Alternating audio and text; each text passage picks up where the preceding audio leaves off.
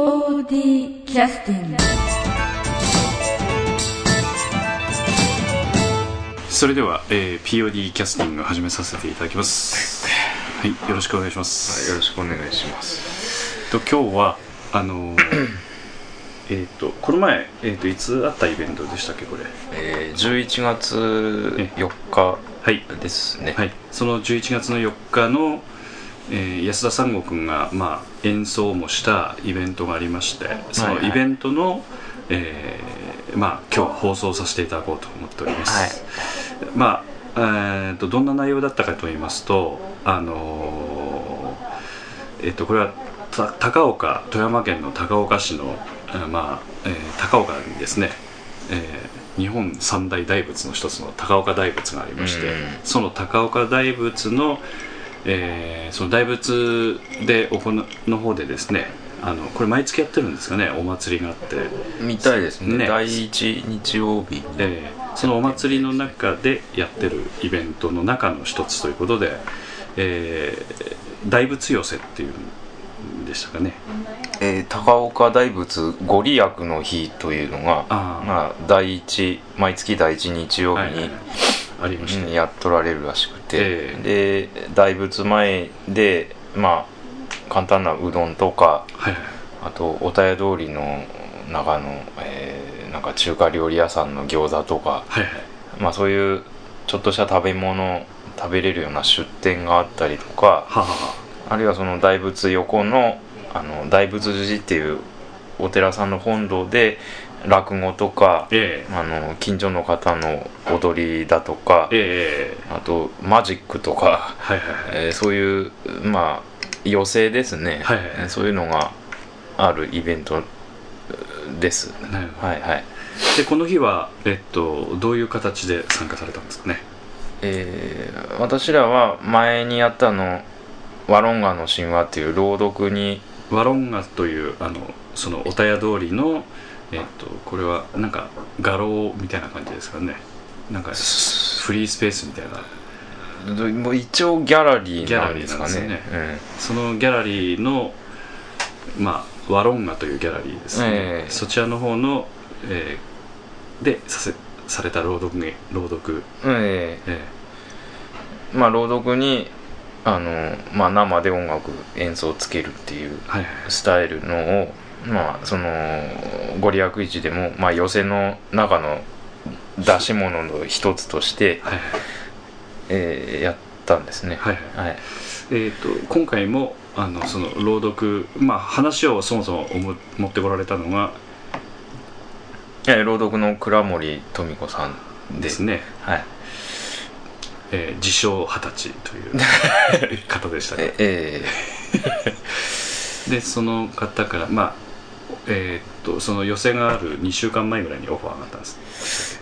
そう2週ちょうど2週間前の日曜日に、はいはい。ねお昼頃だったかなメールが来てはいはい。やってくれないかっていうことでええ。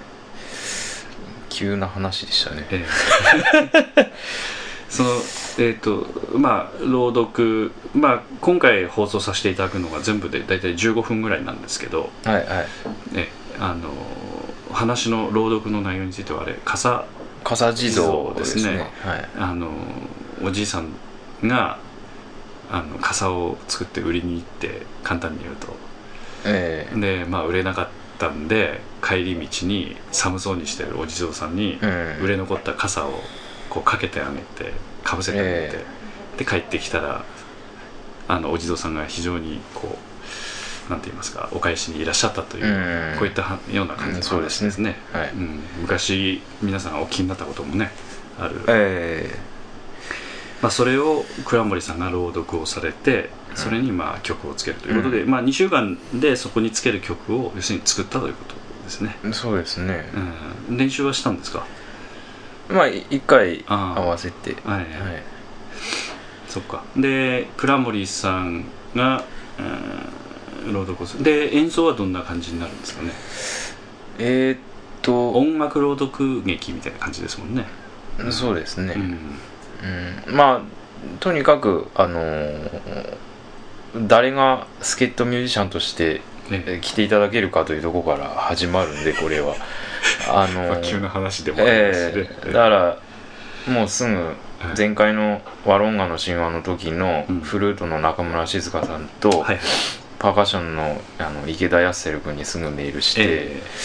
打診をしたわけですねあ空いてるってどうなるかわからんけど、ええ。ええちょうど2人とも中村さんもなんか都合あってダメで池田君はなんか今バンド4つ掛け持ちしてるらしくて ちょっと忙しくて無理ですっていう話で、それはそれは無理だわな。でしょうがないんだよな。ちょっと一人だとね、うん。ちょっと苦しいんで。まあ一人うんそっかそっか。うあ。ん。要するに伴奏というかバリエーションがなくなるっていうことですかうね、ん。音のね。そうそうそう。もう一人、うん。最低2人もう一人必要なんでだからうん結局あのまあよく POD でも協力してもらってるあのニコの青木舞子さんにあそうです頼んでね。青木さんにね。まあ、その2人ではい。今回はやったんだですよとですね、でまあえー通常でしたら安田三郷君はギタはいはい、ーですね。そのアコースティックギタうん。ーガットガットギターですか、ね、ガットですね。はい。まあナイロン弦。ナイロン弦の。はい。あのーはい。なんて言いますか。そうですね。古賀正夫メロディーが 弾くようなギターですね。わかりやすくええ。割とガガットというかクラシックというかナイロン弦の方がえ。あの自分が好みで、あのちょうどあのあれですよね。スペインのあのあフラメンコももナイロン弦です,、よね。であのスチル弦の普通の、まあ、フォークギターとかのあっちよりも、メタルっぽい音が出るんですよねあれはね、うん、あっちよりもなんかこう何にでも溶け込みやすい音色うんだと自分では思ってるので、割とガットギター使うえです。はい。えでえっとそのお寺の中のお御堂というか、うん。仏様の前でされるということでそんなにまあひ大きくはないえ大きいお寺さんではないですね。まあ、大仏の裏にあるですからまあまあ私ちょっと入ったことないんですけど。な私も今回初めて。あそうですか、うん。中が入っ初めてですねええ中入ったのが。だからまあアンプというかお大きいその音は使わずにということですかね。全部生でやったんですか？え基本的に生みたいですね、ん。まああのーマイク1本は普段はあるらしいんですけど、はいはい。ちょうどその11月4日はそのウィングウィングでもちょっとそういうあ。イイベントがはいはい同時にあったもんで、ええ。そっちの方にマイクが行っちゃってるっていう話であ。一本のマイクすらないっていう状態あ。で基本的に全部生生ですか？でしたね。持ち込みはしなかったんですか？機材関係はえだしようかっていう話もしてたんまあです十分でけど、も十分ですよね。まあ倉森さんはそのその本堂の広さをまあ把握しておられたんでまあ万が一マイクなくても大丈夫。大丈夫だって本人が言うとられたもんだから。なるほど。まあ基本的には朗読にマイク使うかどうかっていうのはね一番ポイントですねそうそうそう。話がお客さんに聞こえんだよね。ね話にならない。そうそう。でお客さんがまあ年配の方が多いっていうええことだったんで,、客まあちょっと耳が遠い方とかおられたら厳しいんじゃないかとかいう話もしてたんですけどあでもそんな耳の遠い人やったら最初から聞きに来ないだろうあっていう。るいはね補聴器かなんかつけてらっしゃるかもしれない。です、えーそこまで気使わんでいいんじゃないかっていう、はい。まあな結局生でやったんですね、で青木さんは、えーニコという中国のはい。あのいわゆるその日本でいうと呼吸というか弦をこう吸って鳴らすような、殺弦楽器ですね。ですね。その楽器をお使いになったり今回はでも新しい楽器にもチャレンジしてらっし。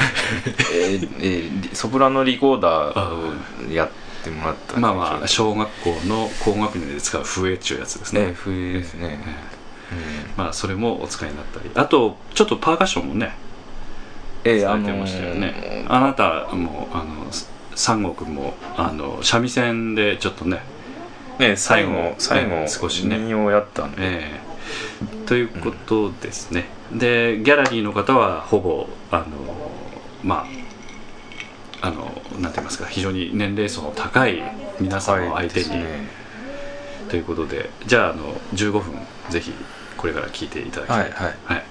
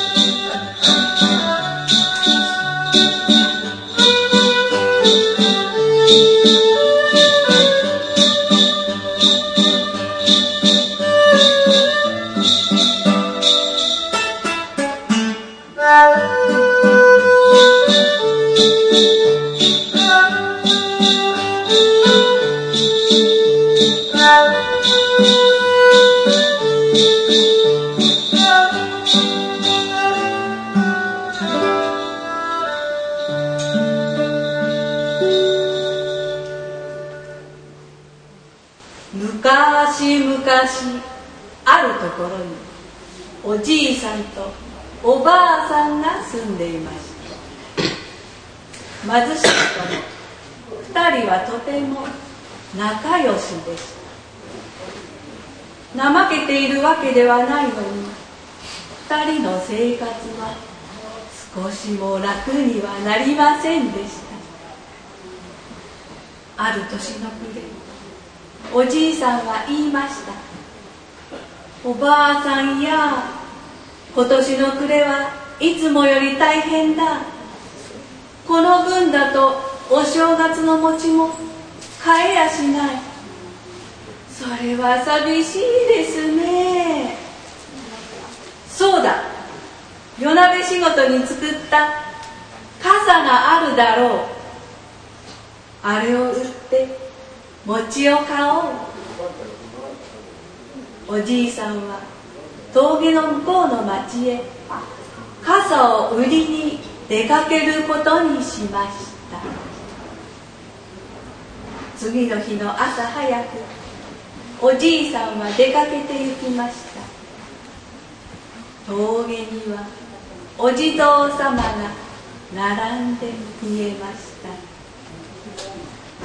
おじいさんはお地蔵様にお参りをしました。どうぞたくさん傘が売れますように。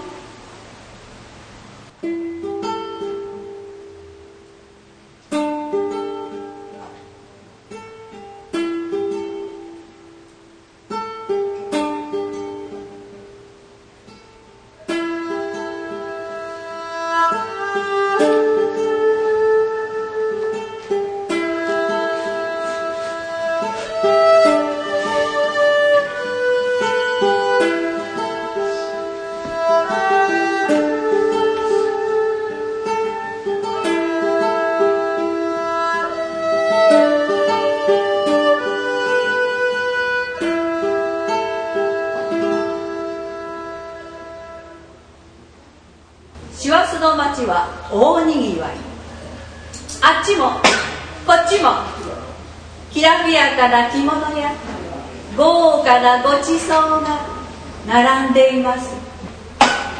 誰もおじいさんの傘など目もくれません。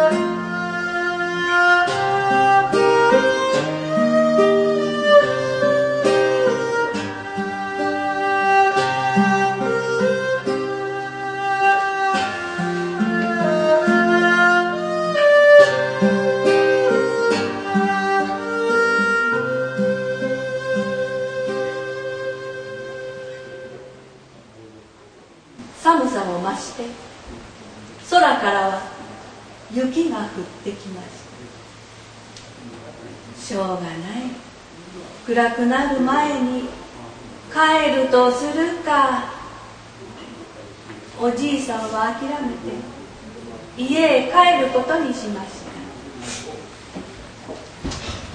峠まで来るとなんとまああのお地蔵様が雪をかぶって冷たそうにしておられるではないか。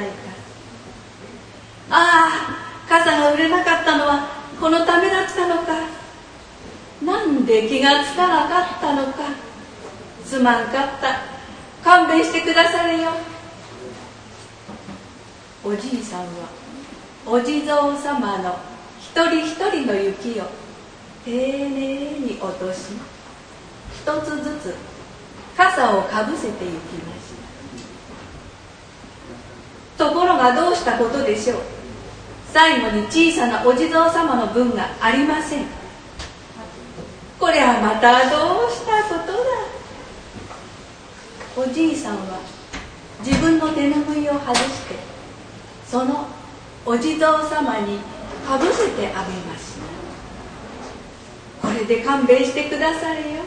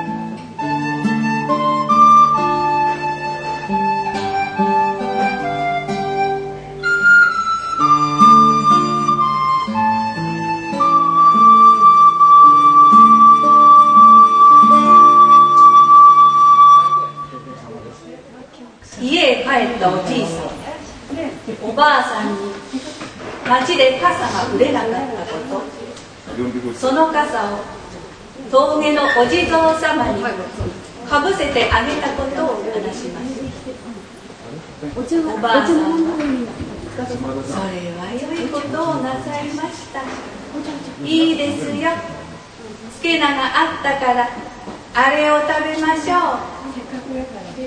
二人はつけ菜かみかみお湯を飲んで寝ましたその夜のことです。何やらドスンパタン。大きな音がして騒がしいので2人は表に出てびっくりしました。なんと昼間の峠のお地蔵様がお米やら魚やらごちそうや金銀宝物を荷車に積んで家の前へ運んでいるではありませんか。おいこっちだこっちだ。先頭を指揮しているのはおじいさんの手ぬぐいでほっかむりした。あの小さなお地蔵様ではありませんそして荷車を押しているお地蔵様はみんなおじいさんが作った傘をかぶっているのです。ばあさんやおじいさんいいことはあるもんだね。ええ良い年が。迎えられそうですね。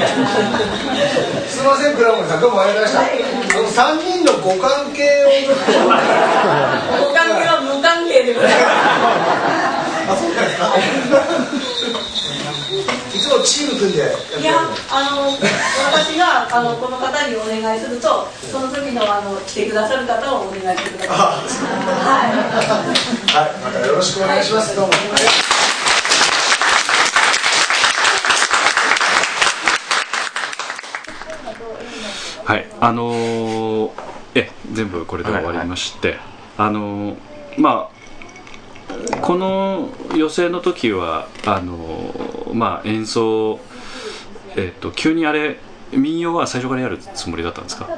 ええまあそれは倉森さんが、えー、まあ、お話終わった後に、えー、一曲ちょっと雰囲気ガラッと変えて一曲歌いたいって倉森さんが言っとられたもんで。なるほどなるほど、うん、まあ多分分かりませんけど笠地蔵のお話自体が割とこう、静かな、お話なんで、まあ、まあ、最後ちょっとあの楽しく賑やかに終わりたかったんじゃないかなっていうので。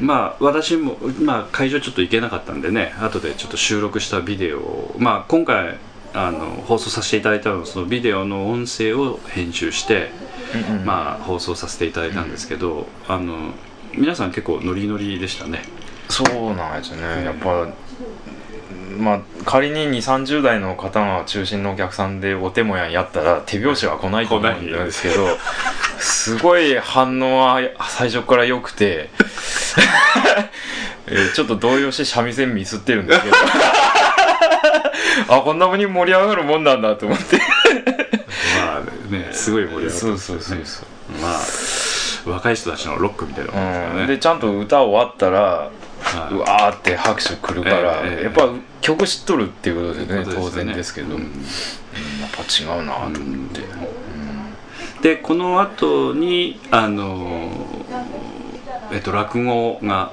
あったんですかね。あいや前なんです。あそうなんですか。前落語あっっておわらの演奏と踊りがあってその後だったんですよね。